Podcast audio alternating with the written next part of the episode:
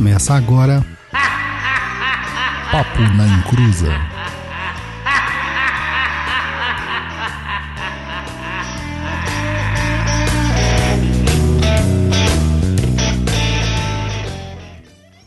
Começou! Aqui é Douglas Rainho e eu sou definitivamente um anjo caído.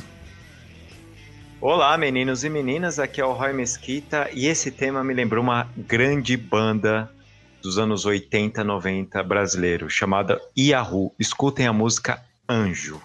Nossa. Nossa senhora. Ah, spoiler, cara. Ai, meu Deus.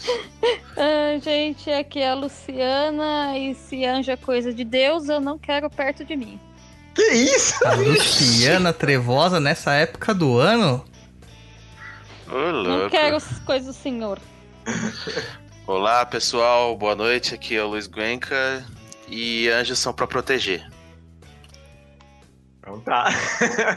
então, pessoal, hoje teremos o nosso convidado Eduardo Spor e vamos falar sobre o tema Anjos, vamos falar sobre o livro dele, os livros dele e vamos lá. Mas antes, os recadinhos do Luiz.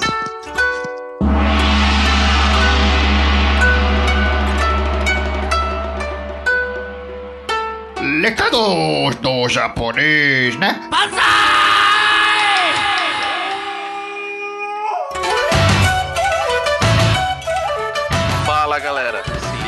recado do japonês.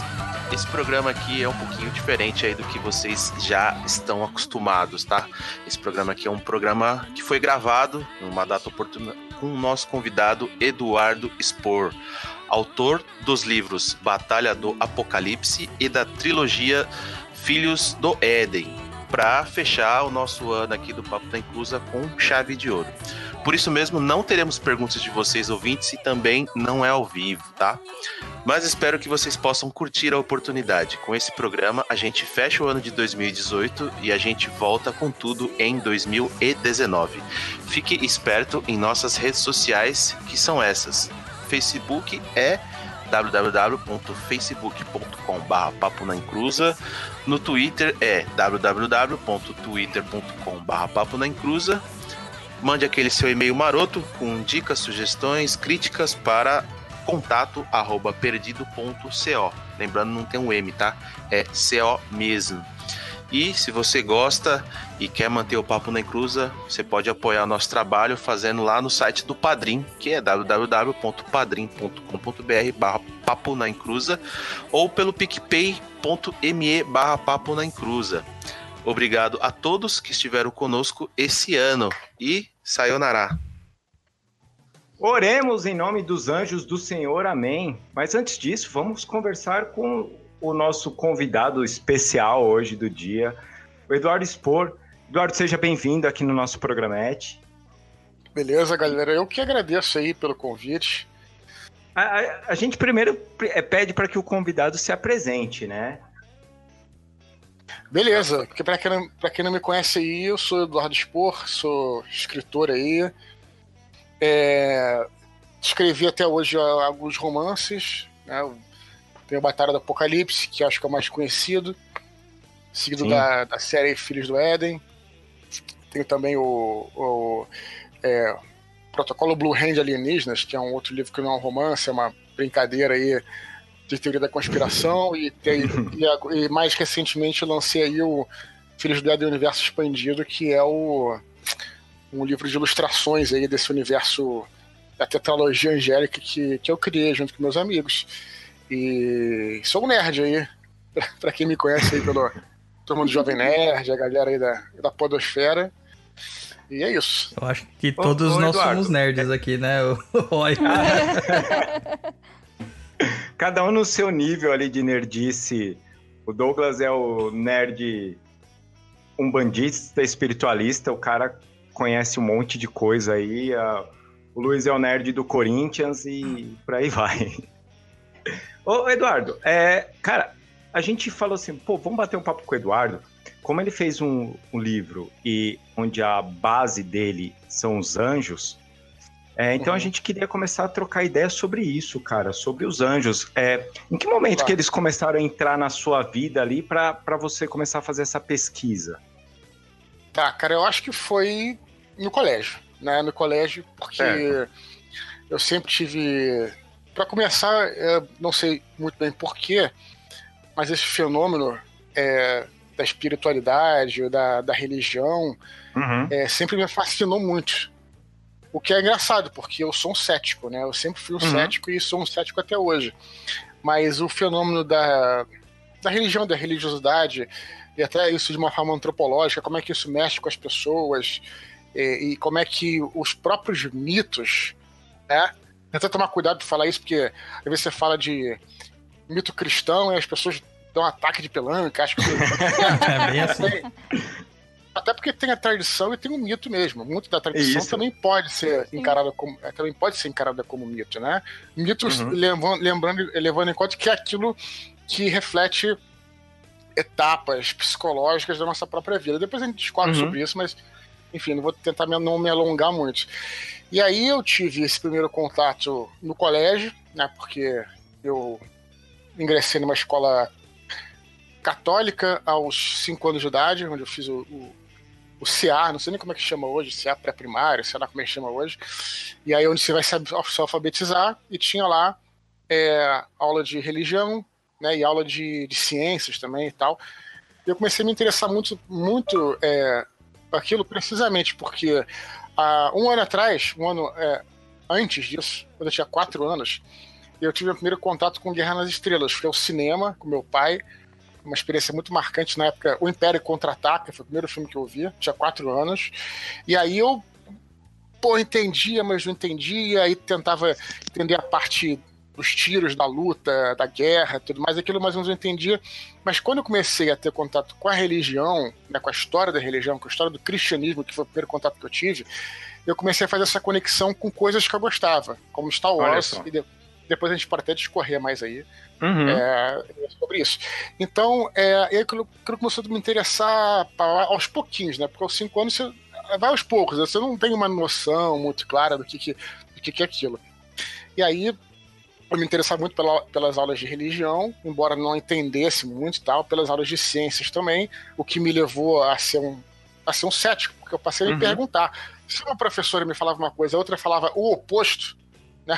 Então, assim, isso naturalmente acabou me levando a, a questionar quem estava certo, quem não estava, se era importante saber quem estava certo. E hoje eu acredito, que- acredito que as, as perguntas são mais importantes que a resposta, as respostas. Por isso que acabei indo para esse lado do. Porque as, as perguntas nos fazem sempre cavar mais, É, né? com certeza. É. Então a resposta ela te para, ela te paralisa. Então por aí vai. E aí, é, então, aí no colégio, fiquei nesse colégio durante muitos anos, fiz catecismo e tal, aí tive o meu primeiro contato com a tradição cristã e ca- acabou sendo essa, esse conjunto de, de signos que eu mais conheci. Depois eu fui conhecer outros, fui estudar mais e tal. Então acho que talvez tenha vindo daí, né? Essa coisa. Mais tarde, não sei se eu estou dando um salto muito longo aí, para escrever, eu já, já tinha uma, uma- uma base aí, é, assim, dessa tradição católica, para escrever as minhas histórias, os meus livros e tal, é, muito depois, na década de 90, é, eu, é, eu, como já era interessado, eu comecei a me interessar é, pelos quadrinhos da DC Comics, né? No- na Ah. verdade, nem DC, da Vertigo, que eram o- muitos quadrinhos como o próprio Sandman, é, o Hellblazer, né? Que trata muito sobre isso, é, Uhum. e Preacher, né? E, e foi a época também que é, eu comecei a jogar um RPG da, o, da White Wolf, o Vampiro, a Máscara, Lobisomem, Apocalipse, que misturava tudo isso também. Tinha lá as histórias antigas, das cidades antigas que foram destruídas pelo dilúvio e tal. E também aí, o que mais importante é o é filme Anjos Rebeldes, que eu sempre falo em todas as entrevistas aí, que, que, foi, que é um filme dos anos de 95, com Christopher Walken, que aparece lá os anjos como, como, como, como não necessariamente caras bons, mas tinha uma, Aham. uma, uma dissidência no céu, né? Onde tem o Gabriel que se rebela contra Miguel e tal. E tudo isso, pô, me interessava pra caramba. Aí a gente trouxe é, esse, esse universo aí pro universo do, do, do, do RPG. Né? Certo. E aí, daí eu comecei a, a. A gente começou a jogar, começou a criar histórias, começou a criar personagens.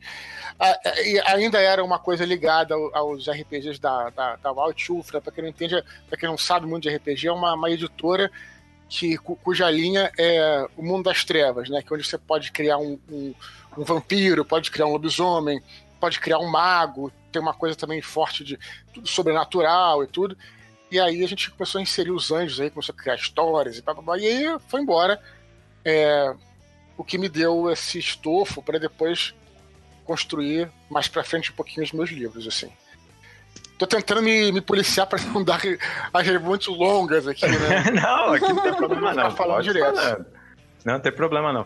Porque assim, a, a, a, gente vê que você fez um estudo grande, né, pelo, dos anjos. E, e a gente falou assim, poxa, a gente convidar pessoas para falar sobre o anjo e não virar uma coisa muito religiosa, né? Porque uhum. apesar daqui no Papo da Cruz a gente falar sobre espiritualidade e tudo, é uma coisa que a gente faz muito é questionar, né, Douglas? Sim, demais. É, exatamente o, o, lema que você falou das perguntas é o nosso lema aqui. A gente sempre procura muito mais as perguntas do que as respostas. As respostas elas ficam meio de lado, né? Elas não são necessárias, na verdade. E. Como que é, Douglas, que, que o caboclo diz lá do, da, das perguntas? A cada, a cada pergunta respondida, essa resposta tem que te levar mais novas duas perguntas, senão tá errado. Exatamente, abre portas. Com né? certeza. Exato. E a gente, a gente conversando assim, o, o, a mitologia, né, o impacto desse, desses, dessas entidades, dos anjos, seja ela no, na religião que for, nas religiões mais predominantes aqui do Brasil, mesmo o catolicismo, nas religiões cristãs pentecostais que acabam trabalhando com a, com a figura dos anjos. A gente vê também os anjos presentes no islamismo, até certo ponto uhum. no judaísmo e dentro do que a gente pratica aqui que é, é mais a parte espiritualista focada na umbanda é, algumas pessoas que seguem a gente que nos ouvem também são espíritas eles acreditam com anjos de uma forma um pouquinho mais diferente assim né como os mensageiros mesmo uhum. É, a gente vê esse impacto dessas entidades dessas figuras em cima do nosso do nosso imaginário popular aqui né eu uhum. eu acredito assim que quando eu, quando eu li a Batalha do Apocalipse o que me deixou mais impactado foi como que os personagens eram apresentados de uma forma muito humana, sabe? Eu acho que isso trouxe bastante, assim, é, é, reflexões para mim, para eu, eu, compreender até mesmo essa mitologia em volta dos anjos, né? Uhum. É, eu acho que o trabalho do romancista é esse, né? É você, na verdade, todas as histórias são histórias humanas. Né? É, mesmo na fantasia ou na ficção científica, nada fará sentido se ela não se conectar com você, leitor, e com os seres humanos, com, as, uhum. o que nós vivemos. Então você coloca ali capas, né? Como eu sempre gosto de dar esse, esse exemplo que é excelente é, quando eu pô, falo em palestras e debates e tudo, que é o nosso querido Isaac, Isaac Asimov, que escreveu sobre robôs, né? Falando também na ficção científica. Mas na verdade não estava falando sobre robôs, né? O, a grande maioria da, das histórias do robô do Isaac Asimov é o, o, o, robô que se rebela contra aquela programação. Dentro daqueles parâmetros ali que estabelecidos, mas ele tenta se rebelar e, e, e ao máximo do que ele pode seus limites. Isso, na realidade, somos nós. Estamos sempre forçar, assim, uhum. que a sociedade nos força a seguir certos parâmetros e nós, na verdade, queremos ser queremos ser nós, não queremos uhum. ser um número é, é, de CPF e tal. Então aquilo, aquilo dialoga muito, assim como outras é, criaturas, como os vampiros, por exemplo. Nunca escrevi sobre vampiros, mas o vampiro, na verdade, é uma criatura melancólica. Vê todas as pessoas que ele ama morrer, e ele o, o lugar que ele está se destruir, e ele continua é, forte, mas com essa perda psicológica, né? Uhum. Então, daí. E várias outras, outras propriedades que você pode colocar no vampiro. E o anjo, né? É, também tem um pouco disso, né? É, e cada, no caso do meu livro, cada personagem, né? Eu não caracterizo necessariamente como são anjos, mas é, não tem uma característica especial a não ser a, a, a falta do livre-arbítrio, né? Mas cada personagem tem a sua, a sua motivação, né? A sua, é, enfim, tá ali para se conectar. Né? Eu não acredito que existam histórias que não sejam humanas todas as histórias são humanas e precisam se conectar conosco. Eu acho que essa é a função do, do romancista, colocar o personagem ali que o, que o leitor vai se identificar. Eu acho. Eduardo, só uma, uma questão. Você falou do livre-arbítrio, né? É, eu tava até lembrando aqui uma, uma discussão que eu tive há tempo atrás com algumas pessoas. É, conhecidos meus e a gente tava realmente falando, tocando nesse assunto do livre-arbítrio, essa diferença. A gente tava comentando sobre a batalha, é, realmente a dissidência, a celeste, aquela questão da revolta de Lúcifer e tudo mais, como um simbolismo humano, né? E essa questão do anjo não possuir o livre-arbítrio, como que você é, conseguiu contextualizar o que, que era o livre-arbítrio?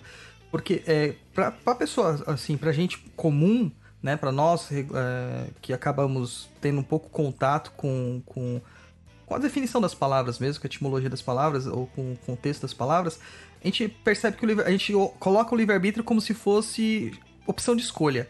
Mas o Lúcifer, teoricamente, Miguel, dentro da sua literatura, eles mostram escolhas. O Ablon mesmo mostra é, é, que eles têm escolhas. Como que você contextualizou essa questão do livre-arbítrio? É, à luz da, é, da, do próprio ser humano, né?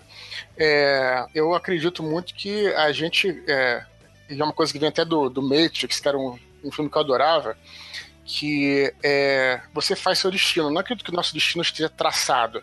Até pode estar lá, ter caminhos e tal, mas acho que a gente faz. Eu acho que isso é importante, a gente ter essa consciência. Claro, cada um pode acreditar no que quiser, tá, galera? Mas assim, é, porque você também não fica culpando os outros. Ah, porra, aconteceu porque porra, alguém fez alguma coisa tal. Não, cara, você tá no controle da sua vida. Isso também vai te impulsionar a sair da cama e batalhar e tal. Você tem o controle da sua vida. Então, essa é das minhas histórias, né? É, esse é o papel dos seres humanos. E aí, em contrapartida, os anjos, eles têm tudo, porra, são imortais, são tudo, mas agem segundo a sua natureza. Então, a falta do livre. Então, o, o, ser humano pode mudar como ele quiser, ele pode mudar a sua natureza, pode moldar a sua natureza, pode se adaptar. Aliás, essa grande característica, até em termos. É, é, é, não, sei, não, sei, se a palavra é antropológicos do ser humano, né? Você vê a história da. Eu, eu, sou um. I'm a fan of man! Sabe? Tipo assim, eu sou um, sou um fã da, da, da, da, da espécie humana porque resistiu se adaptando e se moldando. Você vê isso quando estuda guerras, como é que as pessoas, né? Enfim, tô, eu tô, pra não sair do escopo, vou falando e vou me empolgando. Então tenho não, vambora. Depois eu falo mais, não posso abrir tantas janelas assim. Já. Então, é, o que acontece é que aí no, na história do livro, assim, os, os anjos têm essa limitação. Enquanto os, os seres humanos têm o livre-arbítrio porque eles têm essência divina, é, Deus, quando é, se, é, se dispersou, deixou uma centelha divina em cada ser humano.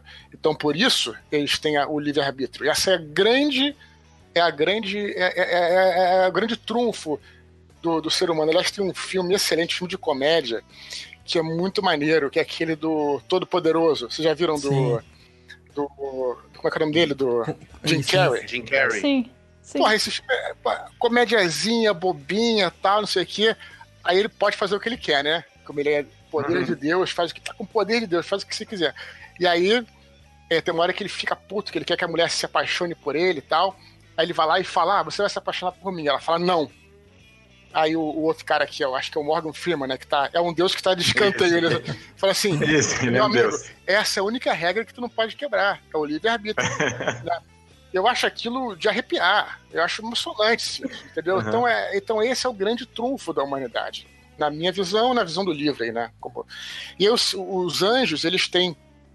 É, são poderosíssimos, têm poderes quase de super-heróis, mas eles têm que seguir a natureza da, da casta. Né? Não é que eles não uhum. possam fazer escolhas, como você bem falou. Né? O Lúcio já fez a escolha de se rebelar. Não é que eles não possam fazer escolhas, mas eles têm que seguir a natureza da casta. Se ele é um querubim, se ele é um anjo guerreiro, ele nunca vai resistir a não deixar de atacar uma pessoa naquela situação, etc. Se ele é um, um orfanim, que é um anjo da guarda, um anjo pacifista, ele nunca vai atacar ninguém. Então tem essa coisa da natureza que é uma. Que, que, qual é a conexão disso?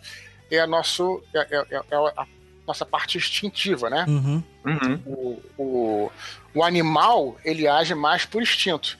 E aí, quando você se desvencilha do animal, você, pá, vai agir de uma forma humana, você está raciocinando para fazer aquilo. Então, essa é, é mais a ligação que eu estava fazendo. Então, o livre-arbítrio na ficção dos meus livros aí funciona da, dessa forma e a falta de livre-arbítrio para os anjos funciona assim.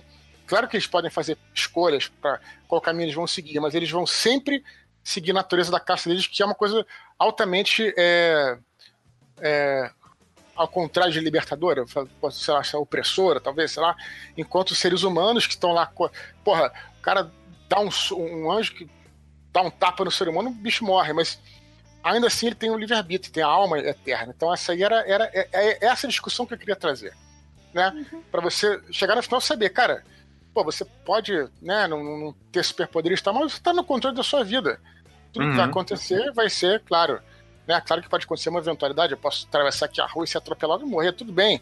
Ou ficar paraplégico, coisas assim. Mas, em geral, você tem que. Porque você para também de ficar se, se martirizando, porra, se culpando, culpando fulano, ciclano, beltrano, e vai, vai em frente, entendeu, cara?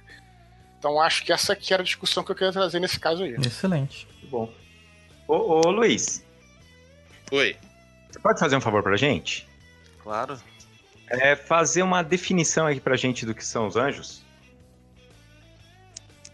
Fazer uma definição? Pode ler a pauta, Luiz. Isso. Pode ler a pauta, tá? Pode ler a pauta, Luiz. Peraí, deixa eu achar a parte aqui. Ah, muito O que são anjos? De acordo com Jewish Enciclopédia, o nome bíblico de anjo significa, de acordo com algumas variações, simplesmente abre aspas, mensageiro, fecha aspas.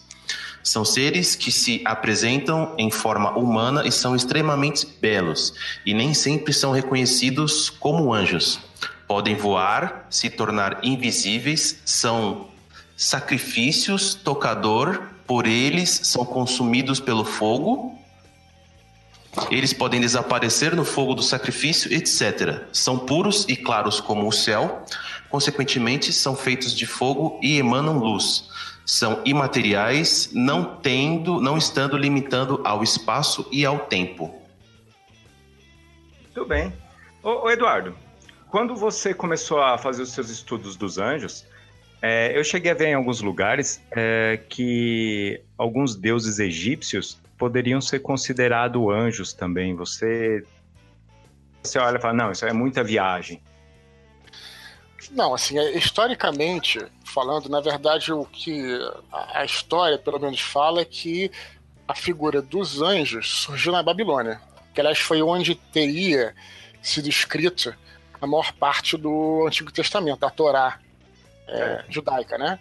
Isso aí, pelo uhum. que eu uhum. sei de, modo, de, de, de registro histórico. E é, uma vez na Babilônia, né, o, a, o deus é, os judeus estavam um pouco. Os hebreus, na verdade, estavam um pouco é, afetados, é, cabisbaixos com aquilo e tal, e já afetados por divindade, porque eles ficaram muito tempo na Babilônia. E muitos, uhum. inclusive, não queriam voltar depois, quando teve, quando, né? Quando é, eles puderam voltar, muitos até nem, queri, não, nem quiseram, né? É, Esdras e Neemias eram, foram dois líderes judeus que né, é, ajudaram a trazer a população, a levar a população de volta para a região de Jerusalém. Então eles teriam é, criado essa, essa, essa, essa, como se fosse como nossos santos, né? Que seria uhum. como algo que fosse fazer essa ligação entre Deus e a Terra, tal. Isso surgiu muito nesse na, no período que é chamado de exílio da Babilônia. É, eu não sei se, se no Egito, no exílio anterior, né, na época de Moisés e tal, se, se existia necessariamente uma figura, eu creio que não. Mas é claro que ali você né, tem muita, muita ligação entre vários deuses ali, que um provavelmente influenciou o outro de alguma forma naquela região do Oriente Médio. Muito difícil que não tivesse tido essa influência. Mas, Sim. em especial, historicamente, os anjos em si, conta que os primeiros anjos, é, as imagens dos primeiros anjos eram, não eram nem humanas, né? Era mais com aqueles Shedus, que são criaturas babilônicas, né? São aqueles uhum. caras com corpo de, de, de, leão, tem asa e uma cabeça de humana, né? Que eles estão uhum. na, na porta da Babilônia, assim. Então, tem um pedaço de porta da Babilônia em cada um dos museus da, da Europa. Você tem no Louvre, tem no, no Museu uhum. Britânico, tem, tem, porra, tudo que é lugar. E ali você vê ali uma... Então, essa é mais ou menos a conexão que se faz da Babilônia com os anjos bíblicos aí. Pelo que eu Sim. sei, até onde eu sei, né?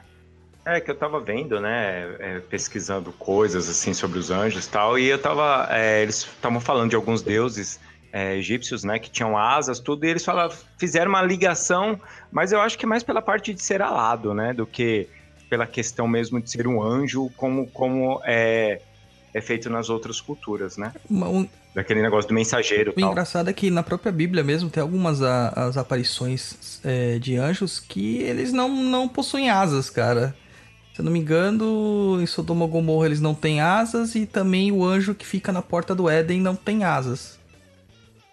Uhum. É, Então não sei quando que foi realmente que as asas começaram a fazer parte do, do, do- do kit do anjo, entendeu?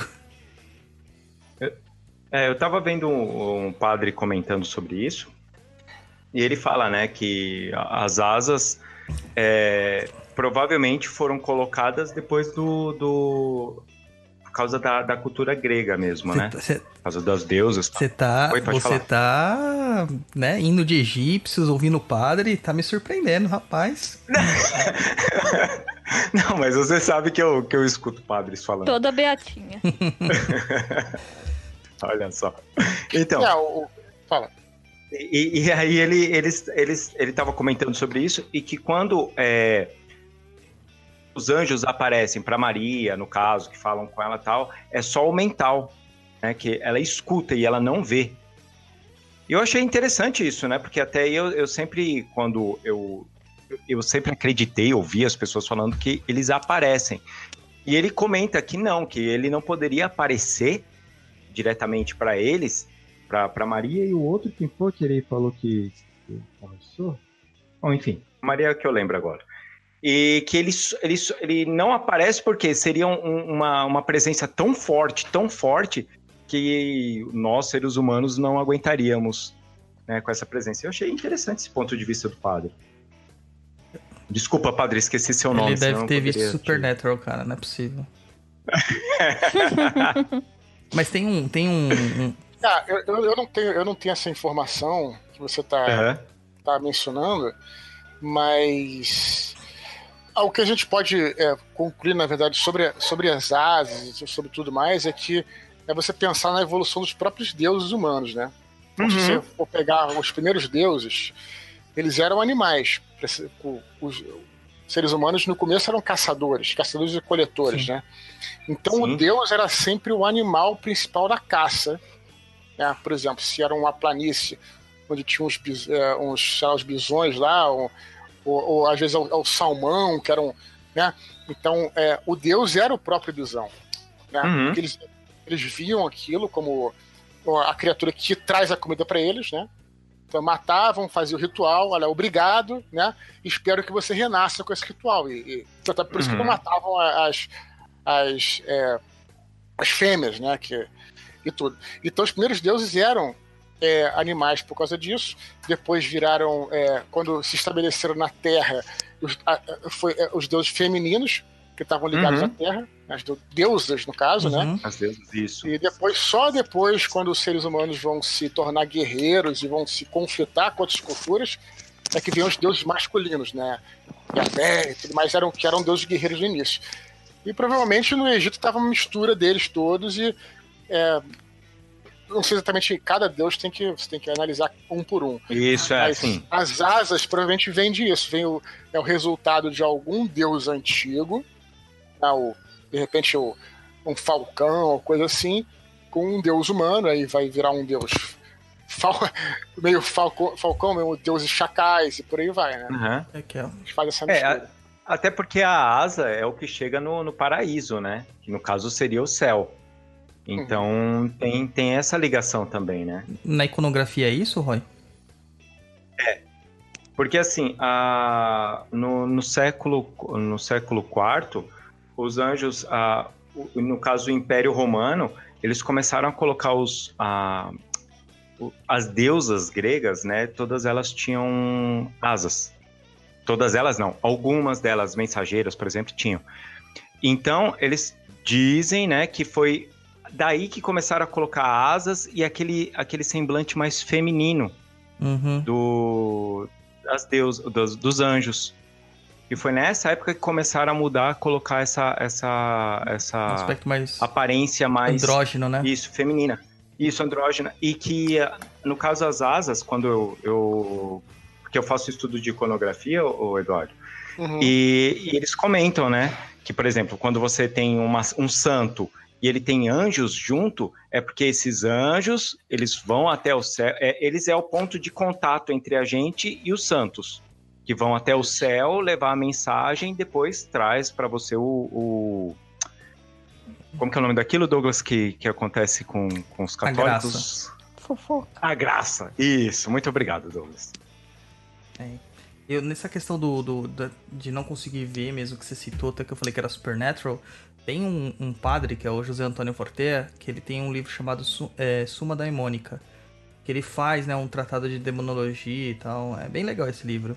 E ele contextualiza lá tanto os demônios quanto os anjos mesmo no começo, como inteligências incorpóreas mesmo, e que, a- a- que elas eram. elas são incapazes realmente de serem manifestadas por um ser humano, né? E ele até questiona bastante essa questão do, da revelação dos anjos e do Espírito Santo nas igrejas mais carismáticas, né?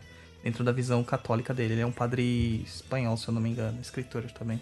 É que, ele- que eles dizem que, o, no caso desse padre que eu vi, ele fala que os anjos dá temor nas pessoas, né? Então, por isso que, por exemplo, quando ele foi falar com Maria, ele falou assim, calma. Primeiro ele pede, calma. Ah, mas deve ser, cara. Porque imagina só, chegar um anjo e falar pra você assim, ó. Pega tua família, dá uma voltinha, porque eu vou acabar com essa cidade essa noite. É, mas como que você vai saber que é um anjo? É, Ô, Luiz, o é a anjo- presença. Ah, mas é um anjo, pode vir de N formas. N formas, Luiz. O que você tá falando, filho? não, acho Sim, pode se apresentar um, um- alguém te falar assim, ô Roy, tô sentindo tal coisa. De repente aquela pessoa pode ser considerada um anjo na sua vida. que. Mas aí você tá usando um. Isso, não, aí é outra É, uma coisa. ô, aproximação. Luiz, é outra... Sim, sim, uma aproximação. Mas de repente alguém, você tem um sentido. Nunca aconteceu com você? Tipo, putz, preciso fazer tal coisa. Não, vou fazer isso porque se eu fizer outro assado pode dar errado. E você lá na frente descobre que se você fizer daquela forma dava errado. E o que você, vamos dizer, entre aspas, intuiu deu certo. Pode ter sido um anjo que veio falar com você. Tá, mas essa é uma visão mais moderna de anjo, cara. O anjo, esse Isso. anjo, o anjo bonitinho, tratado como é, protetor e tudo mais, mais próximo dos seres humanos, ele é uma versão mais moderna, cara, mais New Age. Que se você pega os anjos mesmo roots, você vai perceber que eles têm um aspecto bem mais agressivo, né? Bem mais. Então os anjos de hoje são Nutella. É, é, até perguntar pro Ah, Eduardo. não, hoje de hoje chama Exu. É verdade. Meu Deus. Até perguntar pro Eduardo, porque o Ablon, ele é um querubim, né? E tem algumas iconografias de querubins como crianças e ou até mesmo como uma figura é, monstruosa, né? Portadora de quatro cabeças de animais diferentes e tal. E o Ablon, você considerou ele um querubim, mas um, um- um soldado, né? Qual, qual que foi o insight pra isso? É, olha, aí é, é- é muito. Eu tive que adaptar muita coisa, né? E eu, pra te falar isso, eu não, não, não, não vou usar nem a questão das castas. Eu posso até falar sobre os arcanjos. Que em nenhuma fonte que eu vi eram cinco arcanjos, né? Que no Sim. Batalha do Apocalipse e Filhos de Éden são cinco arcanjos. Mas ah, em todas as fontes, ou eram três, ou eram sete, ou eram, sei lá, muito mais. Só que, daquela coisa, você vai criar uma história, obviamente você tem que fazer algo que sirva a história.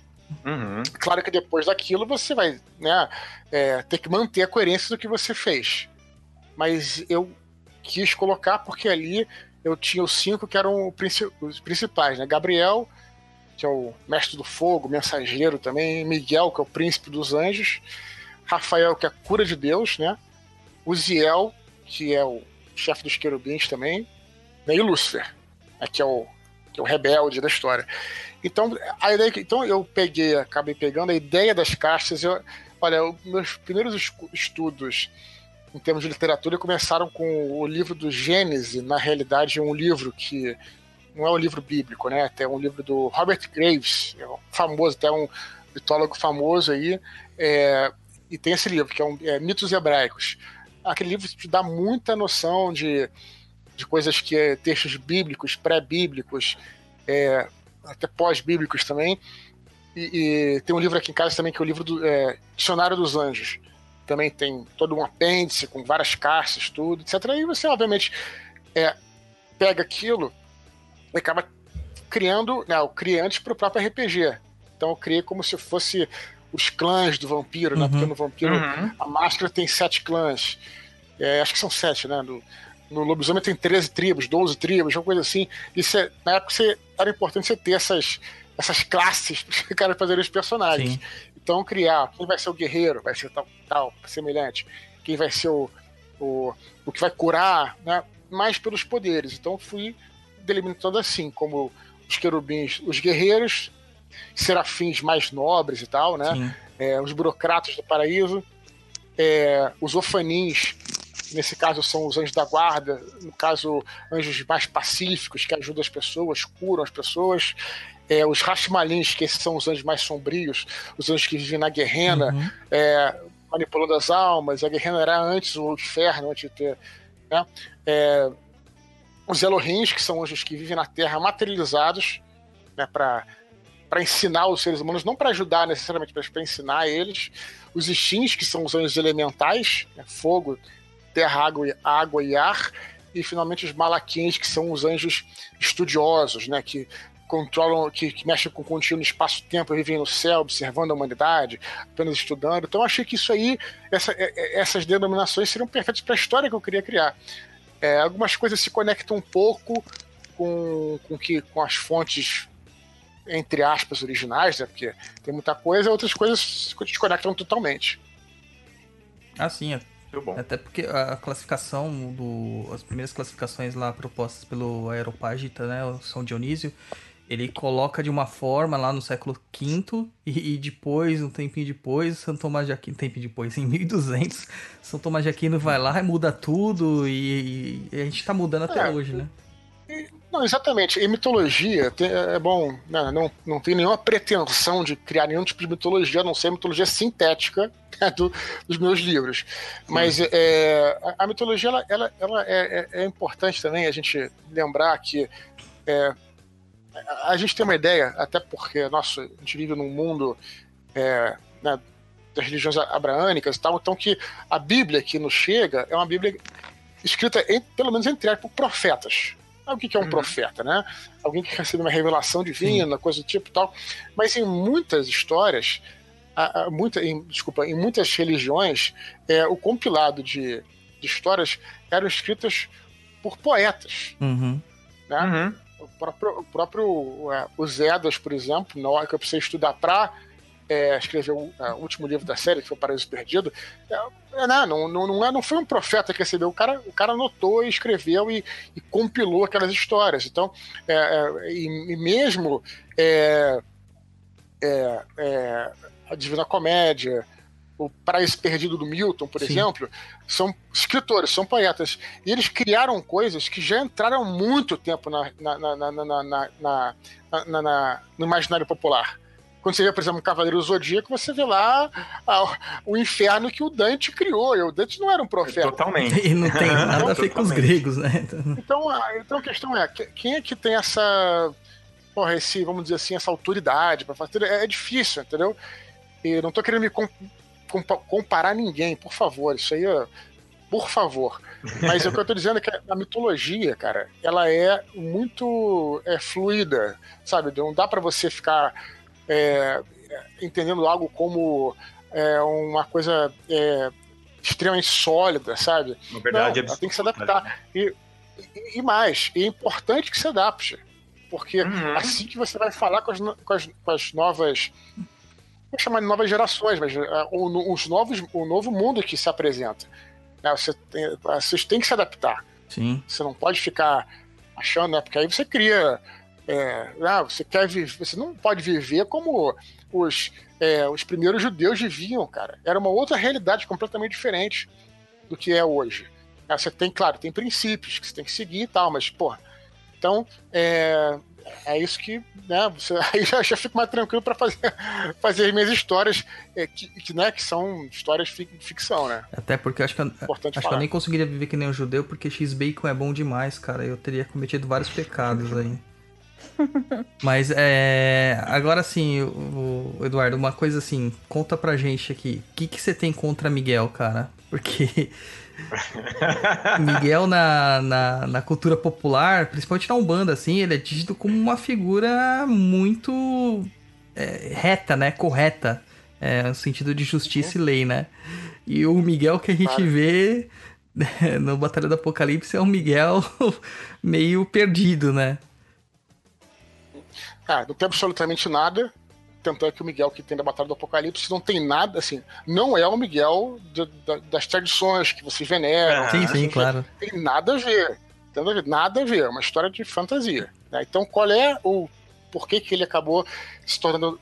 Pra história, qual é, qual é o motivo dele ser o tirano?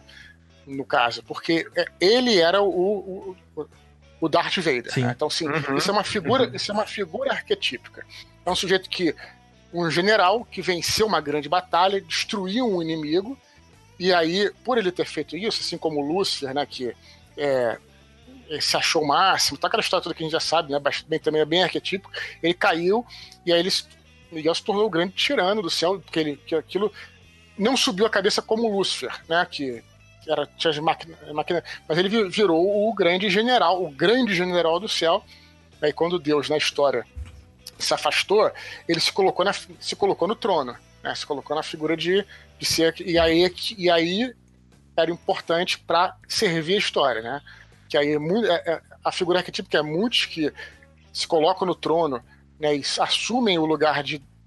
Não vou dizer de Deus, aí no caso é de Deus, mas assume o lugar né, de, de, de, de um rei sem ser um rei, acabam caindo nessa, né, nessas fraquezas que a gente fala o Senhor dos Anéis é muito claro Sim. isso, né? O, o Aragorn era o rei, mas o regente estava tanto tempo lá que acabou achando que era mais. estava desprezando o próprio rei.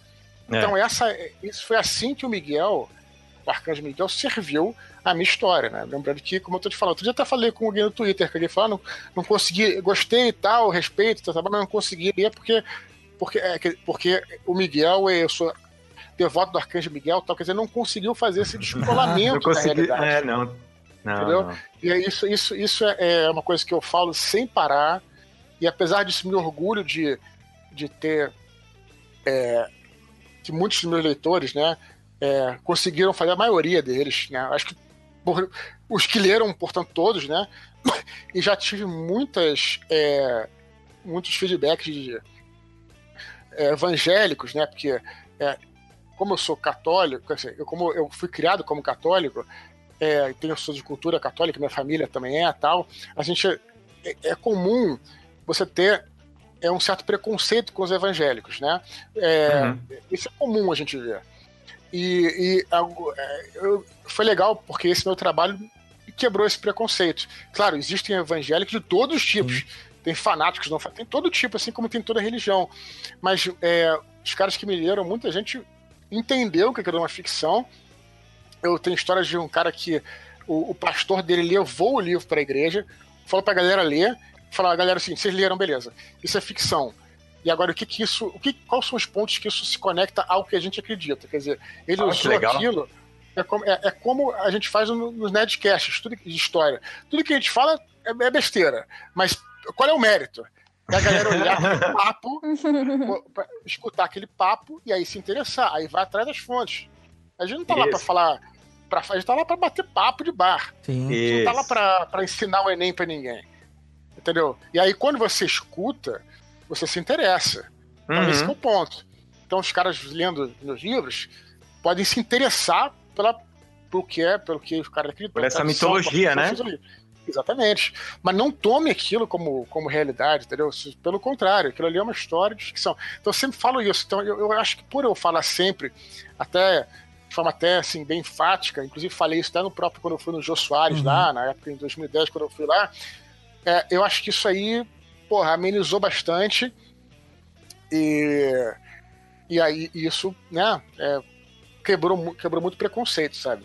Ah, de fato. Mas a, a, aqui no Brasil, por exemplo, por você ter a possibilidade de falar, é, é, quebrou esse preconceito. Mas e lá fora, Eduardo? Como que ficou é, isso? Foi em Portugal, né? Que eles têm.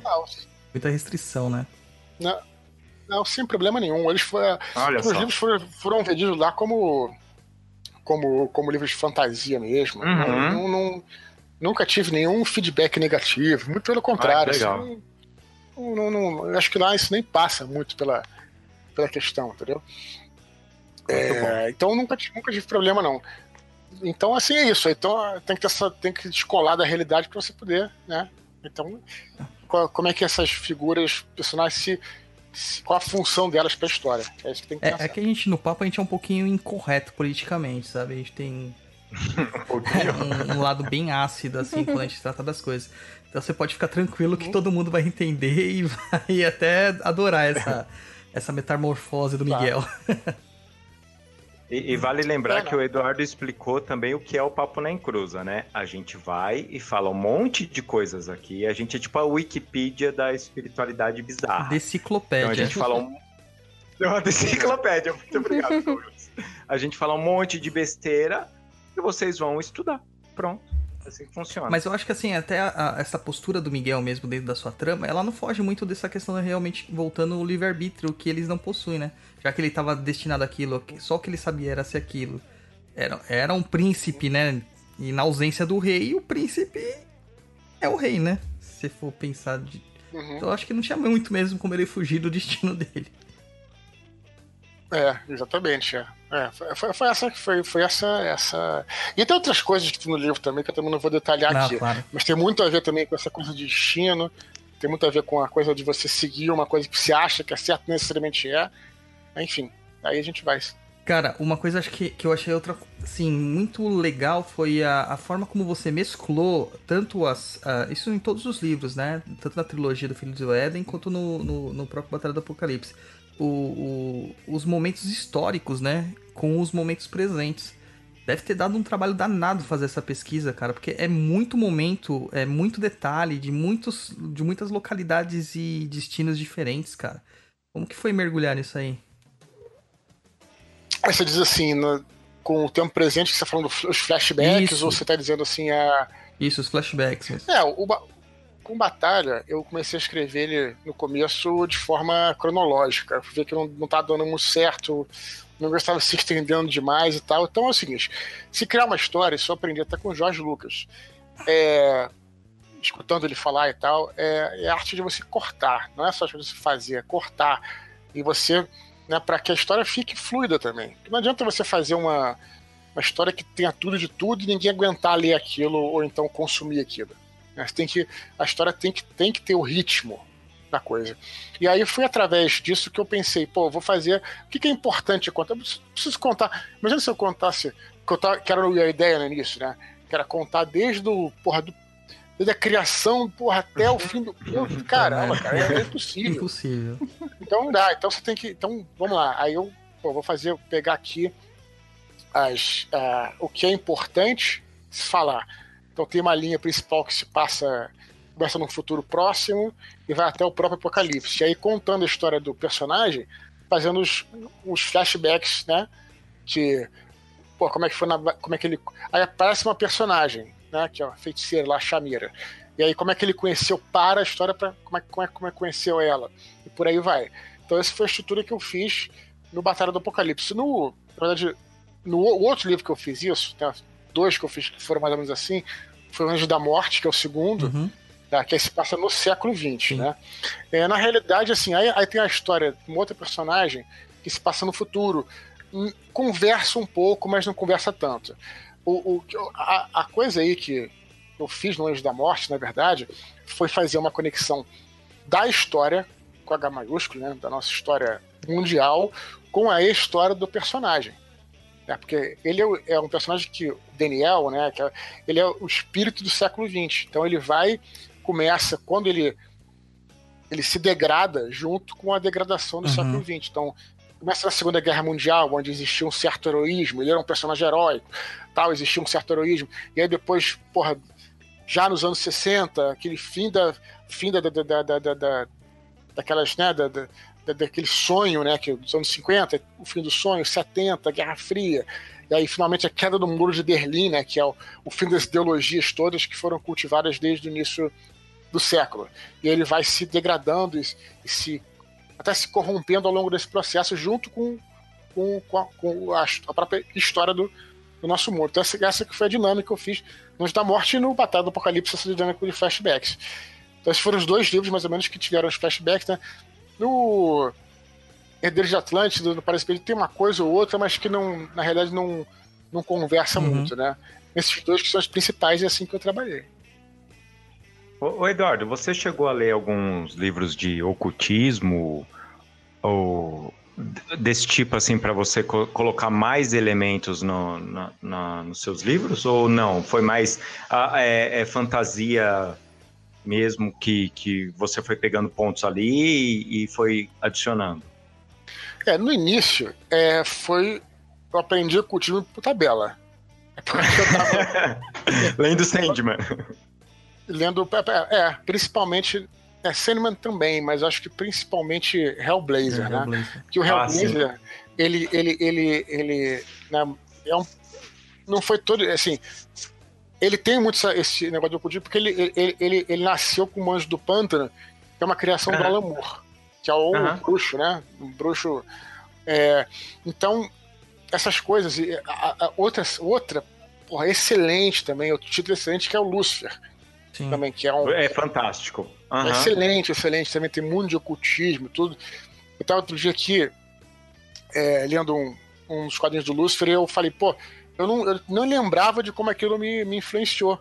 Né? Levando em conta que pô, tem mais de 10 anos que eu escrevi o primeiro livro, né? Então, assim, uhum. então por aí vai.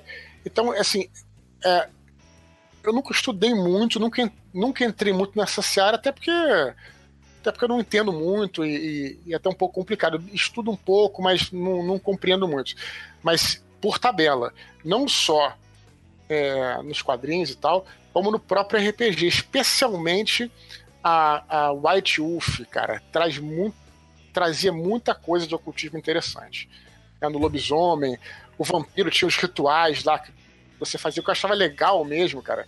É, tinha uma, tem uma, tem uma, um, uma, um clã que é o clã Tremer, né? Que são os vampiros uhum. magos tal, etc. Mas o que eu achava mais legal dos rituais não era nem os rituais em si, mas ele sempre falava assim: olha, esse ritual precisa ser feito com pó de serragem, né? Uhum. Madeira. Um círculo de madeira. Mas se você não tiver, você pode juntar os móveis aqui. Né, se for de madeira verdadeira, você junta os móveis, junta uma cadeira e tal. Achava que era um barato, porque tá trazendo pra, pra nossa realidade, né? Uhum. Uma coisa que. Uhum. Então eu achava aquilo muito legal. Então acabei. É, o ocultismo veio muito tabela. Eu nunca fui muito de estudar, assim, de.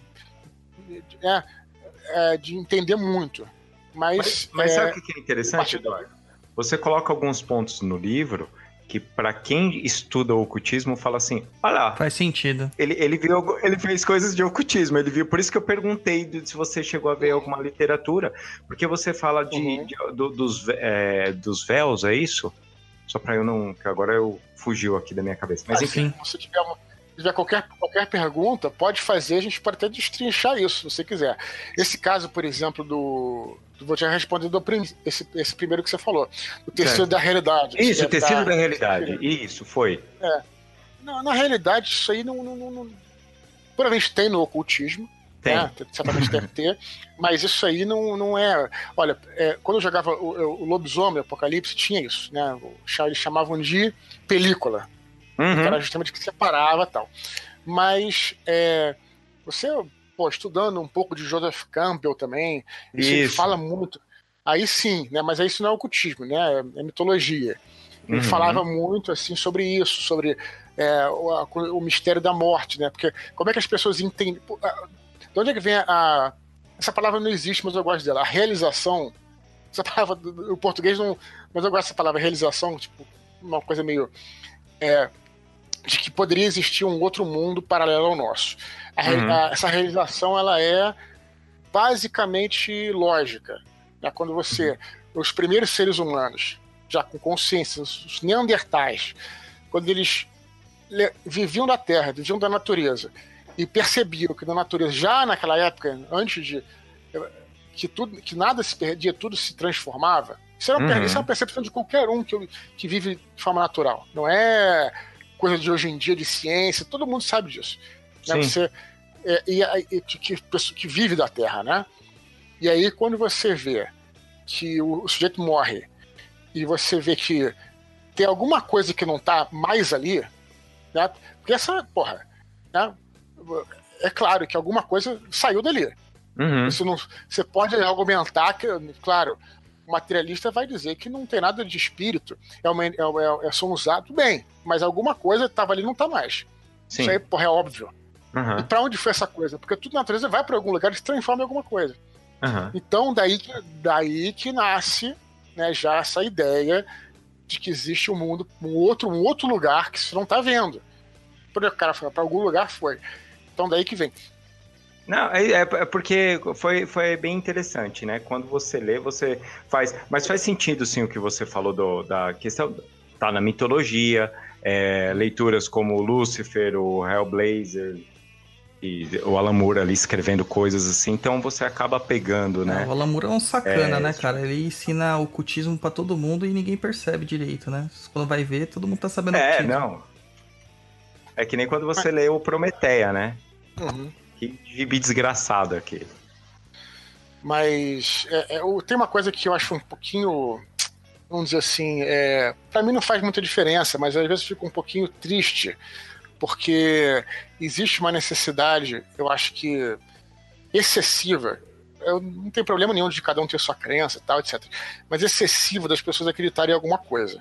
Eu acho que isso Uhum. aí, em excesso, é ruim.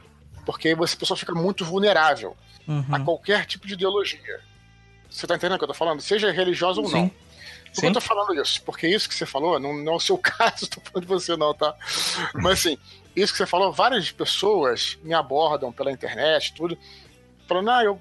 é, poxa, é, isso que você tá falando, eu acredito muito, e, e, e- e- quer- querendo assim, querendo que, esperando que eu fale pra ela que, que é verdade, que aquilo existe mesmo. Sim, Eu- sim, sim. eu, eu- Sim. cara, eu, e eu nunca falo isso. Eu sempre falo, olha só, as minhas fontes são essas, como eu acabei de te falar aqui. Uhum. Pô, estudo de Joseph Campbell, RPG e tal, etc. As pessoas às vezes, muitas vezes a galera entende, muitas vezes ficam um pouquinho decepcionadas e tal, etc. Mas eu também não vou mentir, né, cara? Que aí também é Não, foda, né? não, não, não Então, tem nada a ver. é, mas o que- isso não me afeta, mas eu- às vezes eu, eu fico um pouquinho chateado porque existe uma necessidade exagerada das pessoas acreditarem, algumas pessoas, acreditarem loucamente em algo e a qualquer custo. E acho que já é algo que precisa ser é, pensado, sabe, cara? Eu acho que É- aí já. que, Quando eu falo, não tem nada a ver com religião, porque aí vai pro lado da. de- a pessoa fica muito vulnerável a qualquer. qual- Qualquer coisa, qualquer ideologia. Se eu chegasse lá e Verdade. falar, se eu, chego, se eu sou um louco, chego lá falando que é verdade, porra, é verdade, tô armando aqui um, um culto, porra, assim, aqui no, aqui no Rio, venha pra cá. Os caras, nego, vai, entendeu? É, Esse que é o grande problema. E isso é um pouco, eu, eu fico um pouco triste por isso. Mas, mas você sentido, não, mas você não tá errado não, Eduardo. A Luciana, ah, ela vive falando disso, que, é, por exemplo, no ramo do- da espiritualidade, é, as pessoas, como você falou, elas, elas vivem buscando significado em tudo. Então, por exemplo, Uhum. ela vai assistir um filme, ela tem que ver um significado e, cara, é só um filme. Assiste, se diverte. O Uhum. ocultista procura coisa de ocultismo até no Chaves.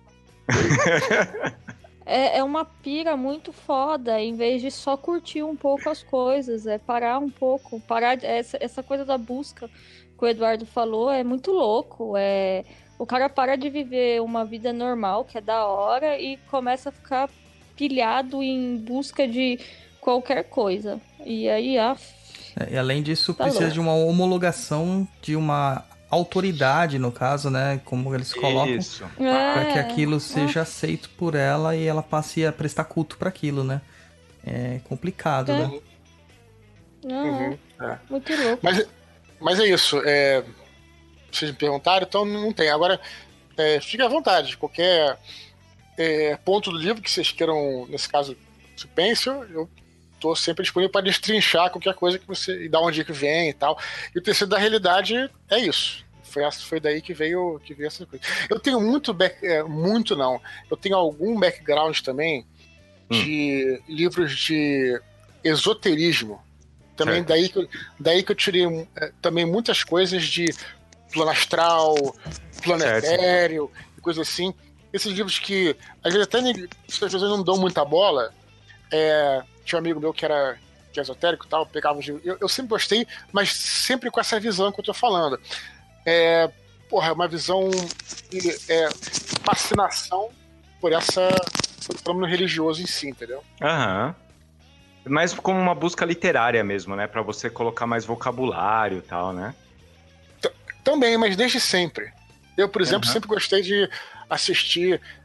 Não que eu ficasse, mas às vezes assistia na época também tinha quatro canais da TV aberta. uhum. Às vezes eu via programa evangélico, cara, assim, de. e tal.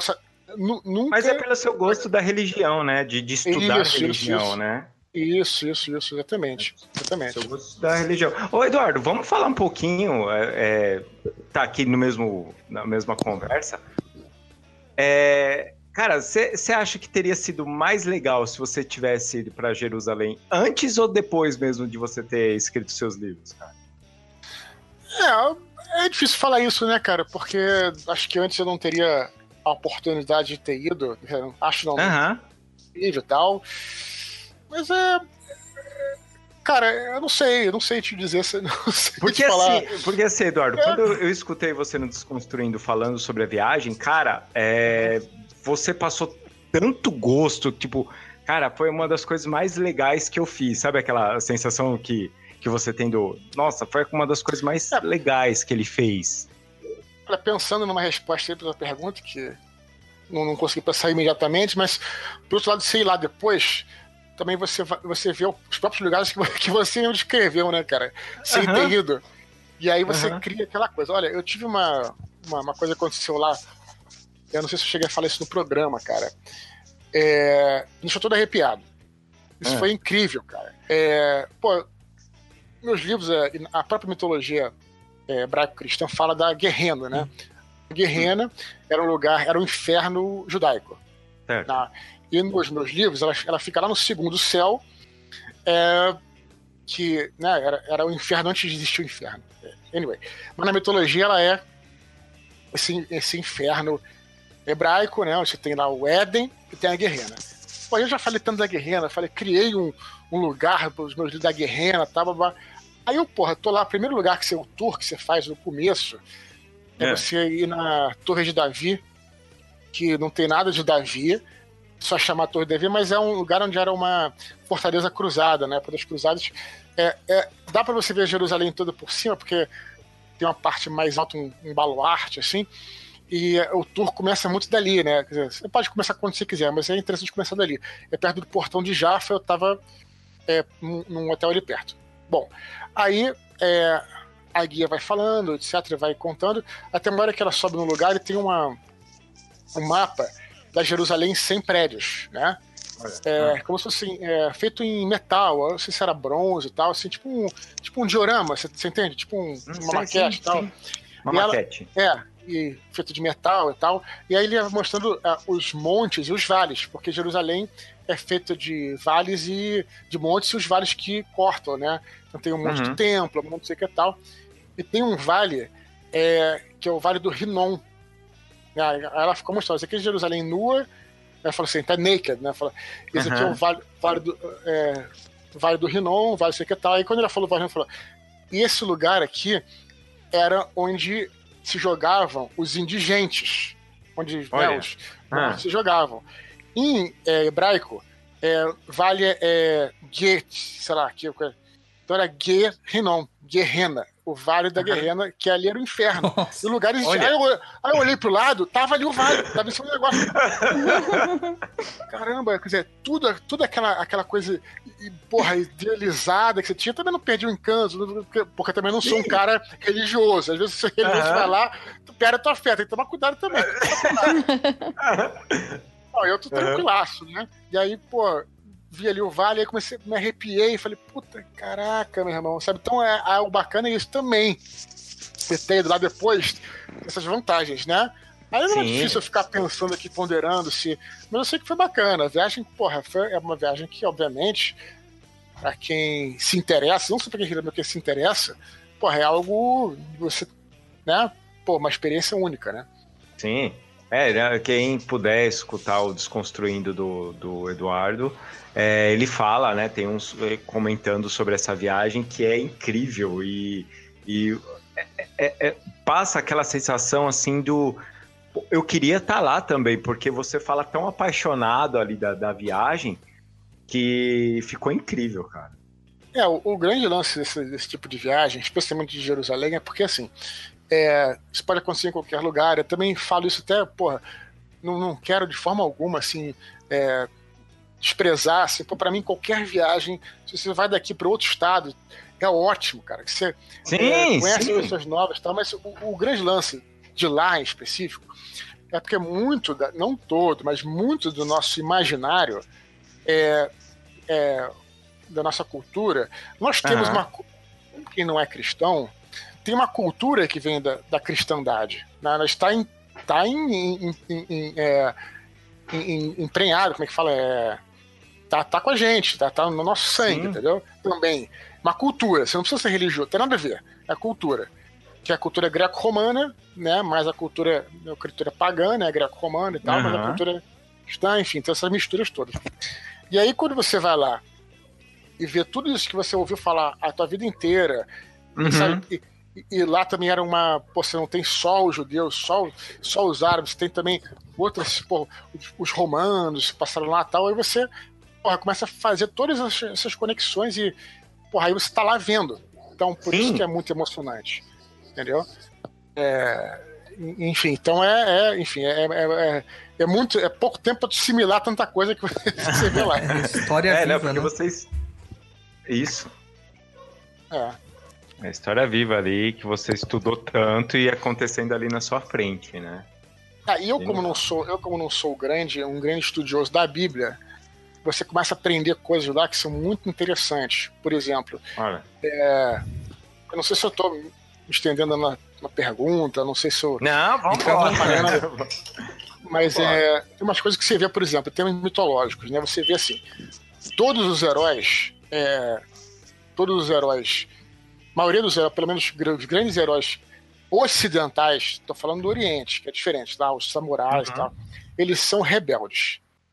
Tá? Você maioria deles. Né, são rebeldes. Tanto é que o Luke Skywalker tem para não.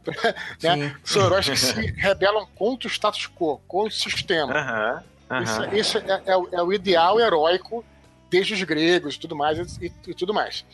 E aí você vai para lá e você vê, porque a, a Igreja Católica está muito ligada. Quando se fala Igreja Católica, a primeira coisa que você pensa é, é conservadorismo, né? Sim. Só que quando você vai e começa você seguir os passos de Cristo, vê que ele era o maior dos transgressores de todos. Sim, o cara desafia todo mundo. Uhum. Então você vai ver outra coisa. Só que você chega lá, porra, você tá em Nazaré. Meu irmão, ele foi. Aí, porra, foi lá na sinagoga de Nazaré, peitou o. Não era rabino na época, o sacerdote. Foi expulso pra, pra Galileia. Até por que, que ele foi expulso? Que, que, entendeu? E aí você vê tudo isso na tua frente. Por isso que essas coisas são importantes, que aí você, né, tem essa, esse impacto todo. Enfim, uhum. desculpa, desculpa discorrer. Não, que isso.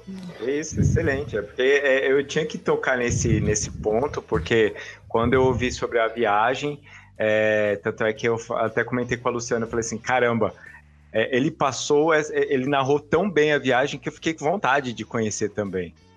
Ah, mas é claro, né? É, porra, é, aconselho a todos, sem sombra de dúvida.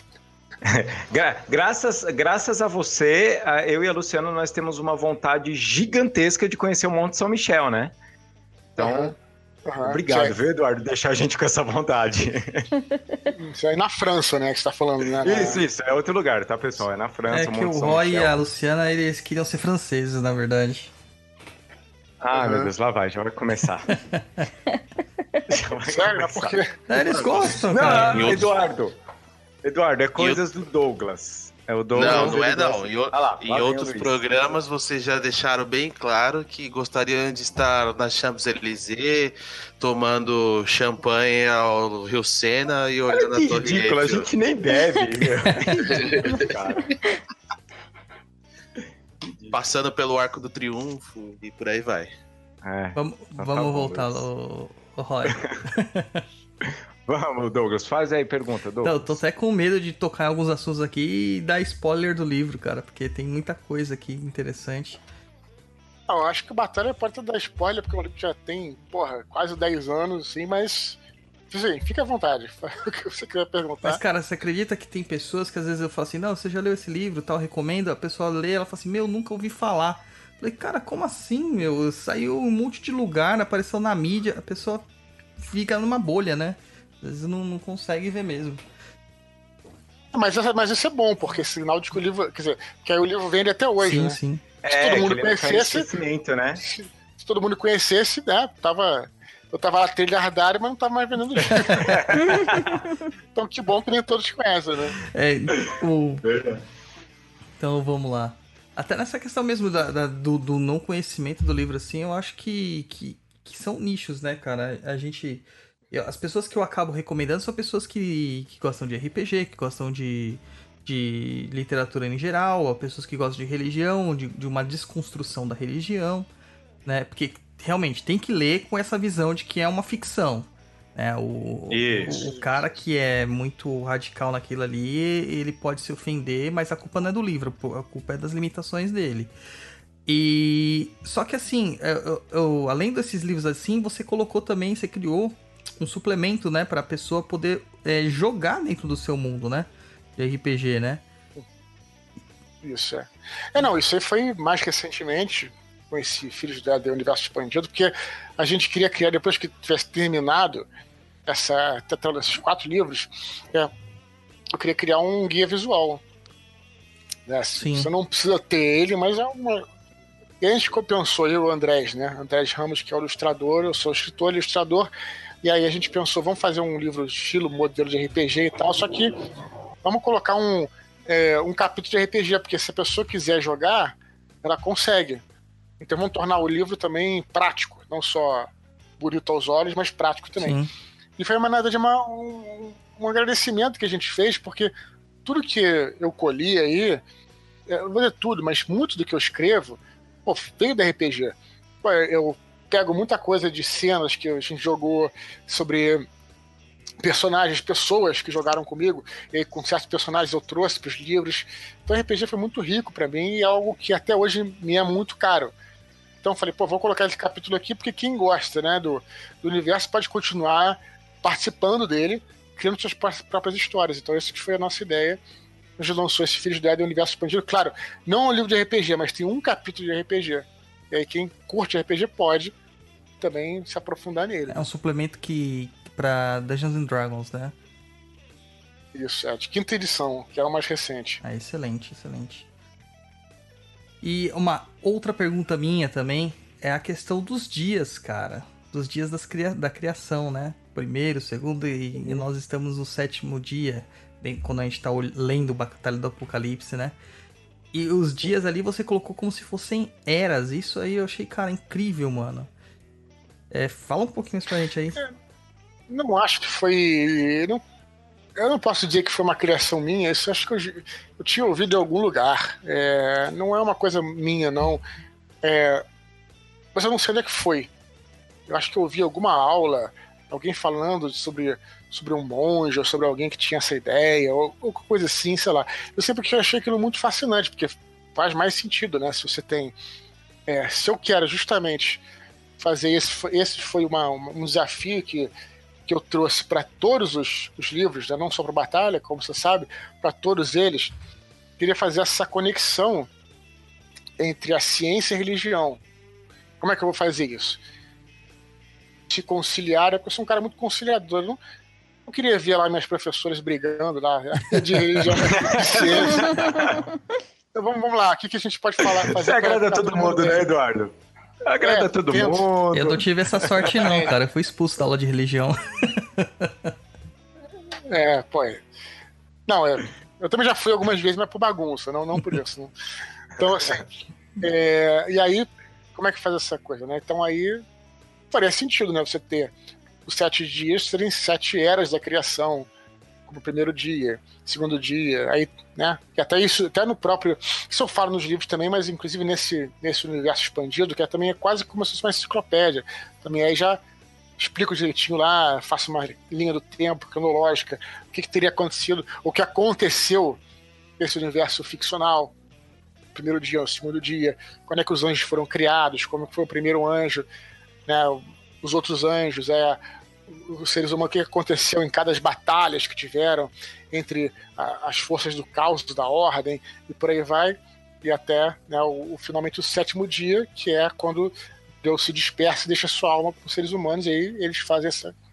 Eles fazem daí para frente, né? E aí foi justamente isso que deixou os, é, os anjos aborrecidos, né? Porque agora não eram mais. Teve a rebelião de Lúcifer e tudo mais, e por aí vai, entendeu? Então foi, essa foi a minha ideia. Não vou dizer que foi algo original, mas é alguma coisa que eu, que eu usei aí também, né? Mas encaixou. Eu acho até que pro universo funcionar, esse afastamento de Deus era, era necessário, né? E essa forma de. Verdade. É, é muito complicado assim você colocar Deus como personagem, né? Porque é aquela coisa que a gente falou até no início desse nosso programa. É, não sei quem falava isso. Não sei se foi se era o Freud, eu não sei quem falou isso, mas que é, a sua religião é a sua última barreira. Então, onde que você acredita em tal Deus, ele vira o teu teto. Sim. Uhum, uhum. Né? À medida que você está disposto a ir além, você está sempre aberto à transcendência. Se eu não coloquei o nome, se eu não coloquei nada, se eu coloquei. Entendeu? Se ele falava um pouquinho isso. E é. E eu acho que é importante viver assim com esse. Esse um, um mínimo de um clima de mistério. Né? Que. que, que né? E você não sabe de tudo. E eu acho que isso aí que eu tentei trazer também, né? Se colocasse como um personagem, assim. É... Tem obras que eu até gosto que já fizeram isso, aí sei lá, fica algo. Não sei, eu não sei se. Enfim. Eu tentei colocar dessa forma que eu achei que foi a melhor maneira que, podia fazer. É, funciona muito bem. bem. Vamos indo encerrando programinha, Douglas? Vamos lá então. Ô, Eduardo, você pode deixar pra gente os seus contatos, jabás, onde pode te encontrar? Ou quais serão os seus próximos lançamentos? Beleza, galera? Obrigado aí por vocês terem então, me chamado. Pô, galera que quiser falar comigo, conhecer meus trabalhos aí. Pô, eu, eu sou um cara que adora conversar com a galera da internet. É, pode ser por e-mail. Olha, tem o meu blog, que é o filosofianerd.com.br. Lá tem até o. Você pode. Lá tem os, os, né, os, os iconezinhos que tem todas as minhas redes sociais. A que eu mais gosto é Twitter. Pô, Twitter é rápido, tá? Facebook, pô, tá perdendo muito da, da, da visibilidade agora, né? Porque estão cortando acesso, tá ficando cada vez mais chato. Agora, eu, eu, mas ainda tô lá. Você me encontra tudo em Eduardo Spor, é, twitter.com.br Eduardo Eduardo Spor, no Instagram é Dudu Spor. É, tem meu blog e-mail, eu funciono bem por e-mail também. Então, quem quiser trocar uma ideia comigo, poxa, fique à vontade. No momento, estou trabalhando aí nas aventuras de RPG porque a gente criou o livro, né? Sim. E tudo uhum. mais, as regras. E as pessoas pediam, pô, como é que eu vou jogar minha primeira aventura? Já tem a primeira aventura que está disponível de graça e estamos criando mais pra galera continuar jogando aí. Então, tô trabalhando esse ano, tô me dedicando ao RPG, até pra é, retribuir isso que foi. me ajudou pra caramba, né? Então, é isso. É isso que eu tô trabalhando agora. Prazer aí falar com vocês aí, galera. Muito obrigado. Douglas. Agradecer o Eduardo, obrigado pelo por aceitar nosso convite. Quero agradecer também o Cláudio Nunes, que o Souls, que, é, que acabou fazendo esse contato pra gente aqui. Muito obrigado, Cláudio. E é isso aí, cara. É, foi muito legal esse papo. É, é, bom a gente ter autores assim brasileiros que têm é, realmente esse, é, essa proximidade com seus leitores, sabe? Eu Gostei bastante da, da, da, sua, da sua disposição de falar com a gente e tudo mais. Eu só tenho que agradecer. Muito obrigado mesmo. Para mim é muito legal porque, pô, escritor é aquela coisa, né? Ficou muito fechado no escritório e tal. e eu adoro gravar podcast, porque, porra, depois das nove horas, tal, que encerra aqui as atividades, tô sempre gravando, que é um, é um jeito também de ficar em contato com o mundo, né? Claro, é eu não eu faço as minhas coisas, obviamente, né? Sei lá, vou sair e tal, mas é sempre bom. E é um prazer, cara. Estou à disposição aí de vocês. Luciana? Bom, vou agradecer o Eduardo, né, pela participação, por ter aceitado, né, vir aqui no programa. Muito legal conversar com com o autor que a gente lê um livro, né? Então, também quero deixar a indicação pro pessoal, comprem, pessoal, leiam o livro do Eduardo porque é muito legal não só para vocês saírem um pouco desse mundo da sua espiritualidade, um pouco, saiam um pouco disso, mas para apoiar um pouco o trabalho de autores nacionais e ver que aqui dentro a gente tem excelentes autores, então vamos vamos enaltecer essa galera. O livro do Eduardo é muito legal e vamos sair do mundinho também, porque também é legal. E então, obrigado por ter vindo, Eduardo. Beleza, cara. Eu que agradeço a vocês aí. Luiz. Agradecer nosso convidado, Eduardo, por ter aceito aí o nosso convite de estar vindo aqui neste humilde programete. Colocar aí as suas ideias, expor. Muito obrigado, viu, por ter vindo. Caramba, você não Tá fez trocadilho agora, não, né? Do quê? ah, bom. Ah, bom. Não entendi. ah, bom. Quem, sabe quem faz é o expor que faz no, no Jovem Nerd. Não, pior que não. Júlio, não intencional. Vou até perguntar, vou até perguntar pra, pra você. Você se considera bom ou mal?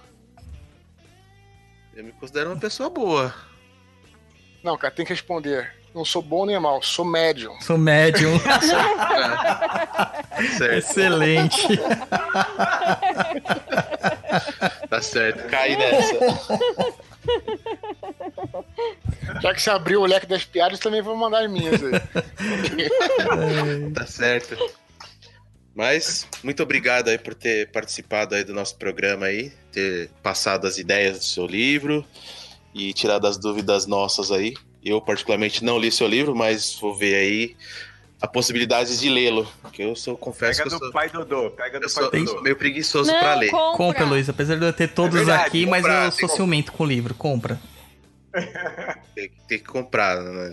É, pegar emprestado tem que ajudar, né? O coisa. Tem que ajudar o escritor e todo mundo. Muito É. obrigado mais uma vez aí e seja sempre bem-vindo ao nosso programete aqui, tá? E pra mim, gente, é, conversar com o Expor é engraçado, porque normalmente eu só escuto ele. É. E agora eu escutar e falar com ele e ele responder é uma coisa que dá um. um- um- uma tela azul, às vezes, no- na cabeça aqui, mas vambora, né? Pessoal, muito obrigado aí por participar. Obrigado, Eduardo, por bater esse papo com a gente. E espero que vocês gostem, pessoal. Um abração pra vocês e tchau, tchau.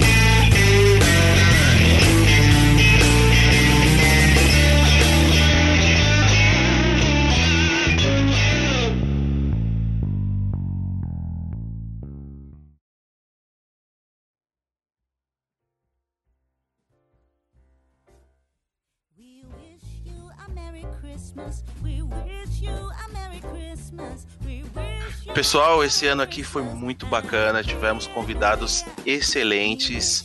É, queria agradecer a todos os convidados que passaram aqui pelo nosso programa, que de alguma forma ou outra trouxeram seu conhecimento, trouxeram as suas as suas ideias pra gente aqui e pôde compartilhar com vocês. Agradecer a todos que sempre nos acompanham, que ouvem os nossos programas. Agradecer também aos padrinhos do nosso programa que ajudam a manter, que todos sabem que tem um custo manter o programa. A gente faz esse programa aqui é de coração, não é visando ficar rico e nem ter lucro, porque isso aqui dá um trabalho fazer, é tempo que demanda. Então, nada mais justo do que agradecer vocês e a gente poder compartilhar as informações com vocês. Então, quero desejar a todos aí um feliz Natal e um próspero novo e que 2019 o seu Inclusa estará de volta com novos convidados, programas e mais programas. Um abraço a todos e até o ano que vem. Feliz Natal! Feliz Natal! Feliz Natal! Tá ótimo. Good tidings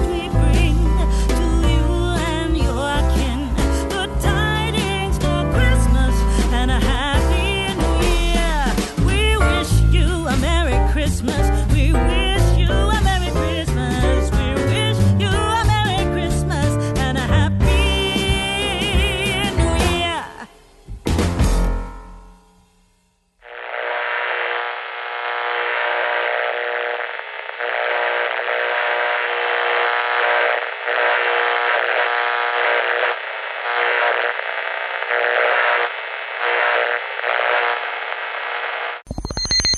Quando estiver pronto aí, vocês puderem me passar em e-mail para poder baixar o, o- o programa, não a entidade, porque os médicos vocês, né? Pô, e eu não tô gravando isso. Ah, mas eu tô. Então tá ótimo. Esquenta não, Obrigado. Eduardo. A gente só trabalha Mas- com os Exu. Não tem problema não.